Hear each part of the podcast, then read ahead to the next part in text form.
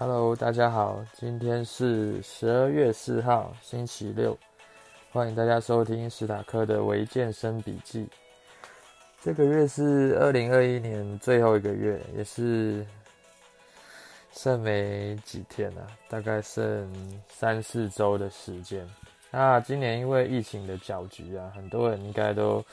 受到很大的影响，不论是事业上、生活上，或是健身。都被迫做了一些改变，不过这几个月开始就比较有控制下来。随着疫苗的普及啊，还有一些管制的措施，真的都是靠大家努力来维持的。那回到训练方面，很多人在这个过程中可能有经历一段比较长时间的休息啊。那大部分的人也都回到健身房训练。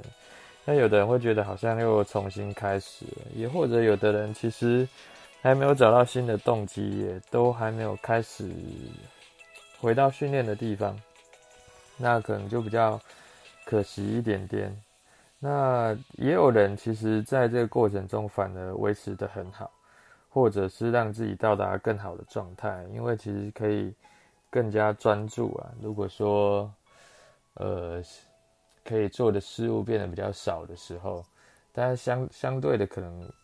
就是要看每个人的动机是不是够强烈。那有的人会利用一些短期的动机，就是类似去参加比赛啊，以备赛的过程，或是跟别人约定好要去哪边玩啊。像如果去海边，可能有的人就会觉得说要穿一些比较。可能像泳装啊，或是会穿一些海滩裤，就会想要让身材更好一点，然后来展露你的身材。这直接的就可以感受得到，其实那个动机真的会很明显的不同啊。如果你真的很想要做这些改变的话，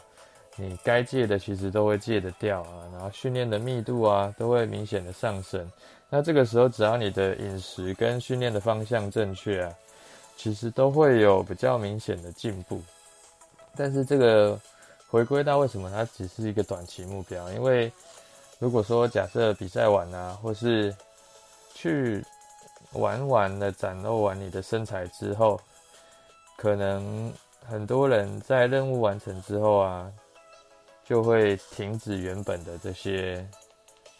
呃作作为啊，或是你的训练的方式跟你的饮食。可能很多就会打回原形了，所以建立更好的习惯是显得更加重要。要寻求的动机其实短期当然也很好，因为它可以让你比较实际的直接做一个突破改变。那有些人看到这个改变，他会想要维持，所以短期的动机其实是推进的第一步。但是如果你想要，让自己不要这样进入个无限循环啊，就是所谓什么溜溜球效应这样子，长期的动机跟习惯就变得非常的重要。然后新的一年又要开始了，相信蛮多人也会开始设计自己新一年的目标啊。那新的目标其实，如果在可能你有可能会是有一些事业啊，或是你的人生目标啊，这方面的也都会有。但是如果你想要在新的一年有更好的训练状态啊，就是有可能你是想要让体态更好啊，或是更健康啊，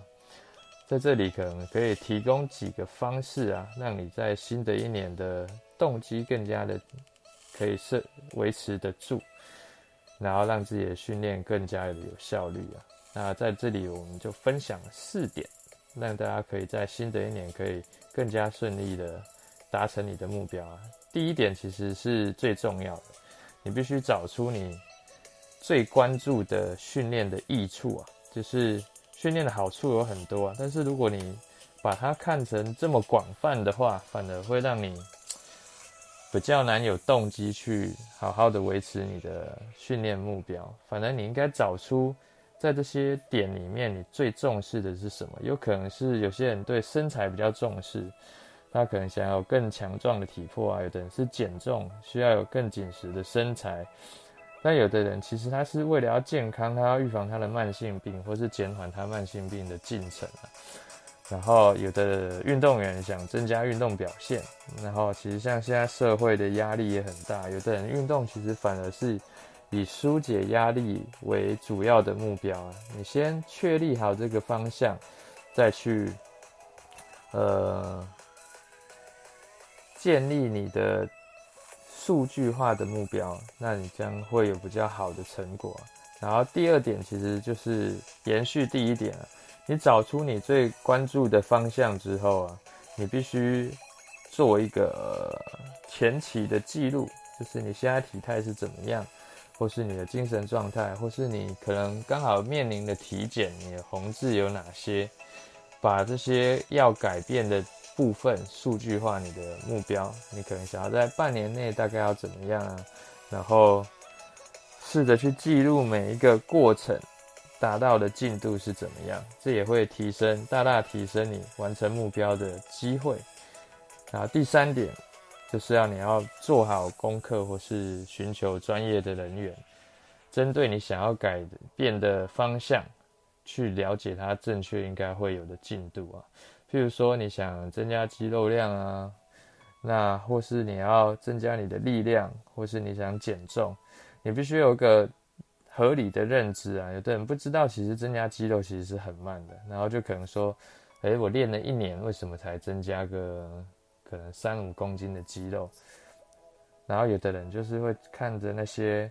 选手们啊，就是哇，那个肌肉量非常的可观，可是其实他没有意会到，其实正常的肌肉合成的速度可能比你想象中的还要慢，因为最理想化。第一年大概也只会增加八到十二公斤的肌肉啊，而且这是最理想化的状态，因为你可能不一定可以做到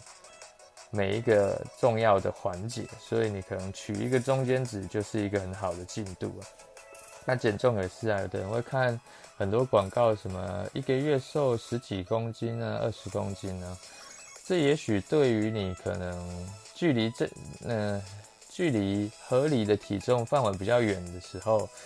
某些人他的基因的特征可能会有机会有这样的成果，或是它其实只是一个增重过后要做一个减脂的过程，那它也是先越过它原本的体重范围。那你要做一个很剧烈的减脂，可能会达到这样子的速度，但是它也是一个短期的效果。那其实有些人，他一个月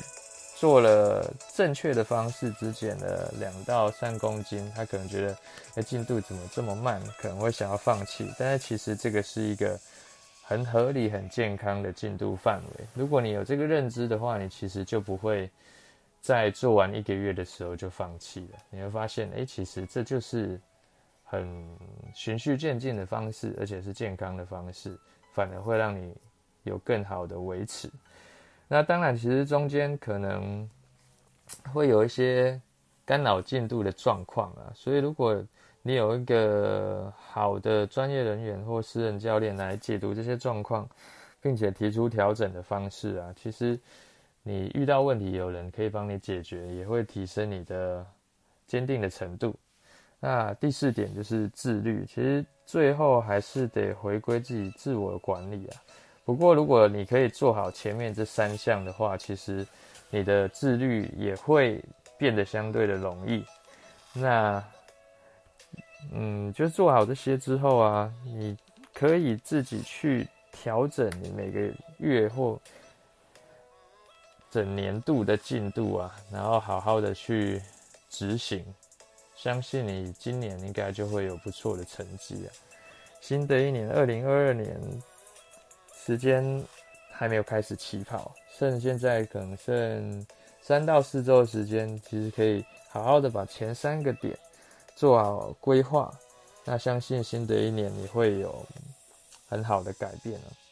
或是很好的进度。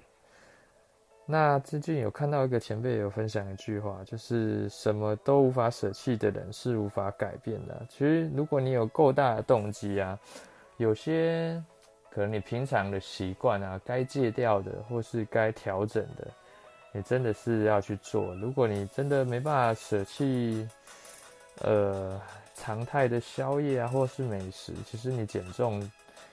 是非常难达成的。那当然也不是说要你就是可能整年都这样子吃的非常的健康，或是拒绝美食这样子。其实好的食物也有很多很好吃的，做的新鲜的，然后可以让你真的可以改变体态的。所以其实你舍弃的只是一小部分，但是你才可以真正达成你新一年的目标。那也祝大家新的一年都可以朝自己希望的目标前进，不论是训练啊，或是事业，或是你的人生的进度。那现在除了基本的训练教学啊，也有在专注动作优化的部分，也可以提升你的训练效率，增加你的运动表现。最重要的，还可以减少你的训练风险哦。那就欢迎大家关注，分享给需要的朋友。那有问题可以直接私讯我的 IG，那下次见，拜拜。